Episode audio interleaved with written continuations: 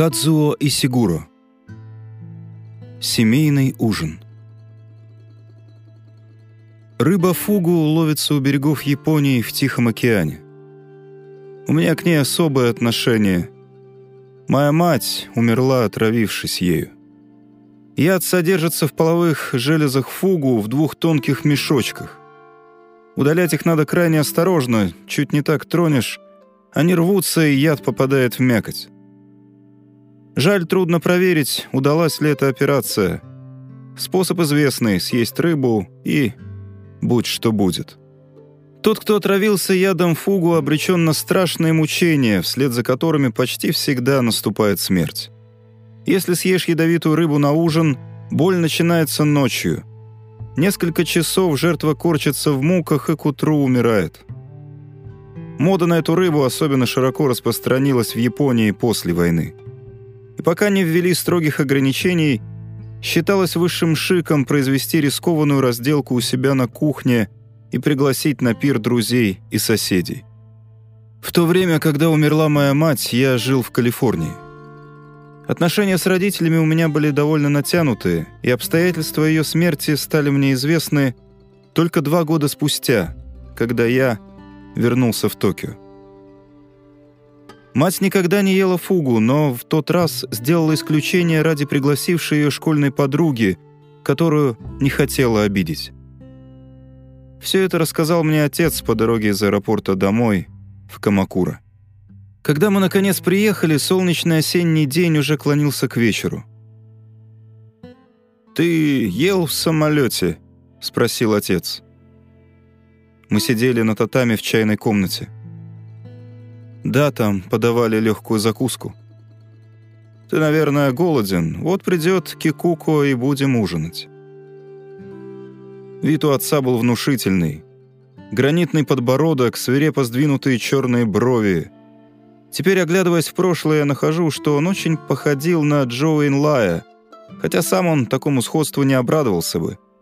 Он гордился тем, что у нас в жилах течет благородная кровь самураев. Общество моего отца вообще не располагало к непринужденной беседе, да еще это его манера говорить так, будто истины в последней инстанции изрекает. И теперь, сидя против него, я вспомнил, как в детстве он однажды надавал мне затрещин за то, что я мелю языком, как болтливая старуха. Неудивительно, что наш разговор все время прерывался длинными паузами. «Печально было узнать о вашей фирме», сказал я после долгого молчания. Отец хмуро кивнул. «На самом деле это еще не все», — проговорил он. «Когда фирма потерпела крах, Ватанабе покончил с собой, не вынес позора». «Вот как?» «Семнадцать лет мы вели вместе дела. Это был человек чести и твердых правил, я очень его уважал». «Вы снова займетесь коммерцией?» — спросил я. «Я... я отошел от дел, и стар уже не под силу начинать все сначала. Да и дела нынче ведутся не так, как прежде. С иностранцами заигрывают, пляшут под их дудку. И как мы до этого докатились, не понимаю. Вот она бы тоже не понимала». Отец вздохнул. А прекрасный был человек, человек твердых правил. Чайная комната выходила в сад. Со своего места я мог рассмотреть сквозь густую листву старый колодец. Мальчиком я верил, что в нем живут привидения. Солнце садилось, и сад погружался в тень. «Ну что ж, я рад, что ты вернулся», — сказал отец. «Надеюсь, надолго?» «Не знаю, не решил пока». «Я-то готов забыть прошлое. Мать бы тоже с радостью тебя приняла, хотя ты и очень ее огорчил. Отец, мне дорого ваше участие, но я пока и сам не знаю, что буду делать. Теперь я понимаю, что у тебя не было на уме ничего дурного, продолжал он. Ты поддался чужому влиянию, не один ты. Может, действительно не будем ворошить прошлое, а? Будь по-твоему. Еще чаю?» И тут по дому разнесся девичий голос. «Наконец-то!» — сказал отец, вставая, — «пришла Кикуку. Несмотря на разницу в возрасте, мы с сестрой всегда были дружны. Она так обрадовалась, увидев меня, что и сказать ничего не могла, а только нервно хихикала. Отец принялся расспрашивать ее об Осаке, об университете, и она понемногу успокоилась. Отвечала ему коротко, вежливо. Потом обратилась ко мне с расспросами, но чувствовалось, что ее сковывает опасение нечаянно коснуться запретных тем. Разговор становился еще более вялым, чем до прихода Кикуку. Наконец отец встал со словами «Надо позаботиться об ужине. Извини, что приходится этим заниматься. Кикука побудет с тобой». Как только отец вышел, сестра облегченно вздохнула. Минуты не прошло, она уже болтала о своих друзьях в Осаке, о занятиях в университете. Потом она решила, что нам надо прогуляться по саду, и в припрыжку выбежала на террасу. Мы надели соломенные сандали, стоявшие у перил, и вышли в сад. Сумерки заметно сгустились. «Умираю, хочу курить, еле выдержала эти полчаса», — сказала Кикука, зажигая сигарету. «Почему же ты раньше не закурила?» Она глазами показала на дом и лукаво усмехнулась. «А, понятно», — сказал я. «Послушай, у меня уже есть друг». «Да неужели?» «Только не знаю, что делать, никак не решу». «Это понятно». «Он собирается в Америку, хочет чтобы и я с ним ехала, когда кончу учиться». «А ты? Ты хочешь в Америку?» «Мы бы там, конечно, всюду добирались автостопом». Кикука вытянула руку, подняв большой палец. «Говорят, это опасно, а я в Осаке сколько раз так ездила, и ничего. Очень здорово. Ну так что же тебя смущает?» Мы шли по узкой, петляющей среди кустов тропинке, которая вела к старому колодцу. Кикука не выпускала из рук сигарету и все время картинно затягивалась. «Знаешь, Восаки мне нравится. У меня полно друзей. Не хочется их бросать, а Суичи... Он симпатичный, но все время быть только с ним одним. Даже не знаю, ты понимаешь?» «Ну еще бы». Она снова усмехнулась и в припрыжку побежала вперед, к колодцу. «Помнишь?» — сказала она, когда я подошел. «Ты все уверял, что здесь живет Привидение. Помню. Мы заглянули в колодец. А мама говорила, что никакое это не привидение. Что тогда вечером ты видел здесь старуху-зеленщицу, сказала сестра. Но я ей не верила и никогда одна сюда не ходила. Мама и мне это повторяла, будто старуха сама призналась, что это была она. Шла напрямик через наш сад — Представляю, каково ей было перелезать через ограду. Кикука прыснула, потом повернула спиной к колодцу и обвела взглядом сад. «Мама по-настоящему никогда тебя не винила», — сказала она совсем другим тоном. Я молчал. И часто говорила, что они с отцом сами виноваты, дурно тебя воспитывали, и что мне они уделяли больше внимания, поэтому я и выросла такая хорошая. Она подняла на меня глаза — Озорная улыбка снова заиграла у нее на лице. «Бедная мама», — помолчав, сказала она. «Да, бедная мама». «Ты вернешься в Калифорнию?» «Не знаю, посмотрим». «А что случилось э, с ней, с Вики?» «С этим покончено», — сказал я. «В Калифорнии меня ничто не держит больше». А мне стоит ехать в Америку, как по-твоему?» «Почему бы нет? Не знаю, тебе там, наверное, понравится». Я оглянулся на дом. «Пойдем, что ли, обратно? Может, отцу надо помочь с ужином?» Но сестра снова свесилась над колодцем. «Не вижу никаких привидений», — сказала она. Голос отозвался слабым эхом.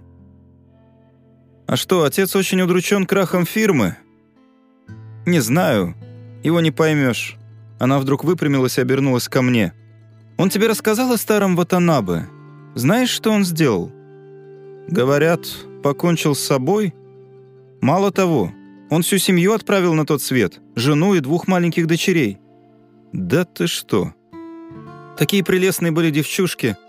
Открыл газ, когда они спали, а потом вспорол себе живот кухонным ножом. Тот отец говорит, вот она вот человек твердых правил. Психопат. Сестра снова заглянула в колодец. «Осторожно, не то свалишься». «Не вижу никаких привидений», — повторила она. «Ты меня все время обманывал». «Я не говорил, что оно живет в колодце». «Где оно тогда?» Мы снова оглядели сад. День почти угас. Я показал на небольшой просвет между кустами, шагах в десяти от нас. «Вон там, он там, я его видел». Мы посмотрели на светлую прогалину. «Какое оно было?» «Толком не разглядел, было темно». «Но что-то ты все-таки различил?» «Я же говорю, старуха стояла вон там и следила за мной». Как зачарованные мы не могли отвести глаз от прогалины. «В белом кимоно», — сказал я. Несколько прядей выбились из пучка, и их трепал ветер. Кикука толкнула меня локтем. «Ну хватит, ты снова хочешь меня напугать». Она растоптала окурок, постояла в раздумье, глядя себе под ноги, пинком зарыла его в сосновые иголки и снова улыбнулась. «Пойдем посмотрим, как там ужин», — сказала она. Отца мы застали в кухне. Он покосился на нас, не отрываясь от своего занятия. «Отец стал настоящим поваром», — со смехом объявила Кикуко. «С тех пор, как сам хозяйничает». Отец холодно взглянул на нее. «Чем тут гордиться?» — сказал он. «Иди-ка помоги мне». Сестра помедлила, потом шагнула к шкафу, взяла висящий на ручке ящика передник. «Осталось сварить овощи», — сказал ей отец, — «и последи за тем, что стоит на плите». Он поднял голову и некоторое время смотрел на меня странным взглядом. «Думаю, тебе интересно взглянуть на дом», — сказал он наконец. Положил палочки для еды, которые все это время держал в руках. «Ты так давно здесь не был». В дверях я оглянулся, но Кикука стояла к нам спиной. «Славная она девочка», — сказал отец. Он водил меня из комнаты в комнату. Я и забыл, какой это большой дом. Скользили раздвижные перегородки, открывалась следующая комната. Везде была поразительная пустота. В одной из комнат свет не зажегся, но в бледном свете, падавшем из окон, белели все те же голые стены и татами. «Для одного человека дом слишком велик», — сказал отец. «В эти комнаты я теперь и не заглядываю. Наконец он отворил дверь в комнату, набитую книгами и бумагами. Ваза с цветами на стенах, картины. И что-то стоит в углу на низком столике. Я подошел ближе и увидел, что это пластмассовая модель линкора, какие клеят мальчишки. Она стояла на газете, рядом рассыпаны кусочки серой пластмассы. Отец усмехнулся, подошел к столу, взял модель в руки. Когда фирма не стала, сказал он, — «у меня появилось больше свободного времени». Он снова засмеялся, и что-то странное послышалось мне в его смехе. На короткий миг лицо его приняло почти нежное выражение. «Немного больше свободного времени». «Просто не верится», — сказал я. «Вы всегда были так заняты». «Наверное, даже слишком». Отец посмотрел на меня и скупо улыбнулся. «Мне следовало быть более заботливым отцом, наверное. Я засмеялся. Он задумчиво разглядывал линкор, потом поднял глаза. «Не хотел тебе говорить, но, наверное, лучше сказать. Думаю, смерть твоей матери не случайна. У нее было много печалей и разочарований. Теперь мы оба стояли, уставившись на пластмассовый линкор. «Но ведь не могла же матушка ожидать», — наконец произнес я, — что я останусь здесь навсегда. Видимо, ты не понимаешь. Не понимаешь, каково приходится родителям. Мало того, что теряешь детей, во имя чего ты их теряешь? Вот вопрос. Он повертел кораблик в руках. Надо бы получше приклеить эти катера, тебе не кажется? Может быть, но вообще-то, по-моему, здорово получилось. Войну я одно время служил на корабле вроде этого но всегда мечтал об авиации. Представлял себе так, если враг потопит твой корабль, Остается только барахтаться в воде и надеяться, что тебя спасут. А самолет — другое дело. Там всегда есть последний выбор. Он поставил кораблик на стол. Должно быть, война для тебя — пустой звук. В общем-то, да. Он обвел комнату взглядом. «Ужин, наверное, готов», — сказал он. «Ты, я думаю, проголодался». Стол был накрыт в тускло освещенной комнате рядом с кухней. Единственный источник света — большой фонарь над столом, остальное в тени. Мы поклонились друг другу и начали есть. За столом говорили мало, я вежливо похвалил еду, Кикука в ответ только хихикнула. К ней как будто вернулось первое оживление. Отец несколько минут молчал. «Тебе, наверное, «Странно, что ты опять в Японии», — заговорил он. «Да, пожалуй, немного странно. Должно быть, уже жалеешь, что уехал из Америки. Самую малость. Меня там почти ничего не осталось, одни голые стены». «Понимаю». Через стол посмотрел на него. В скудном свете лицо у него было замкнутое и грозное. Длилось молчание. Вдруг я увидел что-то в глубине комнаты. Сначала еще продолжал есть, но потом замер с палочками в руке. Отец и сестра заметили это, взглянули на меня с удивлением, а я сидел, уставясь в полутьму за спиной отца. «Кто это? Там, на фотографии». «На какой фотографии?» Отец оглянулся, чтобы понять, куда я смотрю. «В самом низу старуха в белом кимоно». Отец положил палочки. Посмотрел на фотографию, потом на меня. «Это твоя мать!» — жестко сказал он. «Ты что, не узнаешь свою мать?» «Мама...» «Понимаете, темно, ничего не видно». Несколько секунд все молчали. Потом Кикука встала. Сняла со стены фотографию и протянула мне. Здесь она кажется гораздо старше», — сказал я. «Это незадолго до смерти», — сказал отец. «Темно, я не разглядел». Я поднял глаза и увидел, что отец протягивает руку. Я отдал ему фотографию. Он пристально посмотрел на нее и передал Кикуко. Сестра послушно встала и повесила фотографию на место. Посреди стола стояла большая накрытая крышкой кастрюля. Когда Кикука снова села, отец подался вперед и снял крышку. Облачко пара вырвалось из-под нее и, клубясь, поднялось к фонарю. Отец пододвинул кастрюлю ко мне. «Думаю, ты не наелся», — сказал он. Пол лица у него было в тени. «Благодарю», я поднес палочки к горшку, пар обжег мне пальцы. Что это? Рыба. Пахнет очень вкусно. В супе плавали ломтики рыбы, свернувшиеся чуть ли не в шарики. Я выудил один и положил себе в чашку. «Бери еще, здесь много». «Спасибо». Я взял себе еще и пододвинул кастрюлю к отцу. И стал смотреть, как он кладет рыбу в чашку, несколько кусков. Мы с ним подождали, пока Кикука возьмет себе порцию.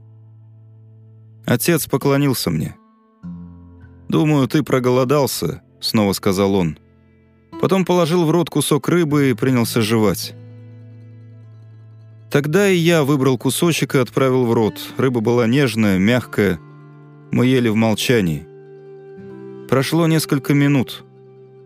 Отец поднял крышку, и снова пошел пар. Все положили себе еще. «Последний кусок ваш», — сказал я отцу. «Благодарю».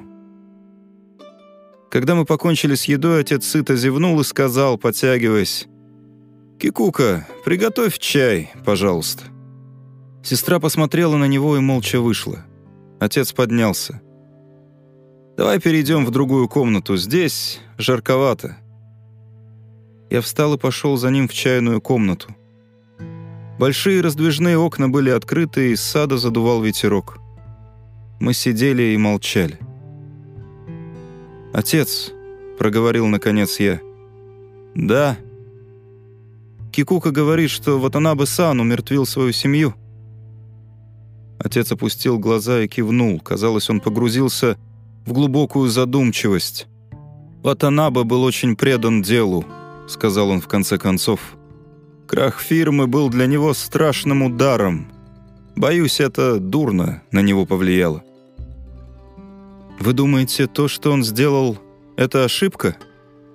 «Ну, конечно. А ты что, думаешь иначе?» «Нет, нет, конечно, нет». «На свете много чего есть, кроме работы», — сказал отец. «Да». Мы снова замолчали. Из сада доносился стрекот цикад. Я посмотрел во тьму за окном. Колодца не было видно. «Что ты намереваешься делать теперь?» — спросил отец. «Останешься пока в Японии?»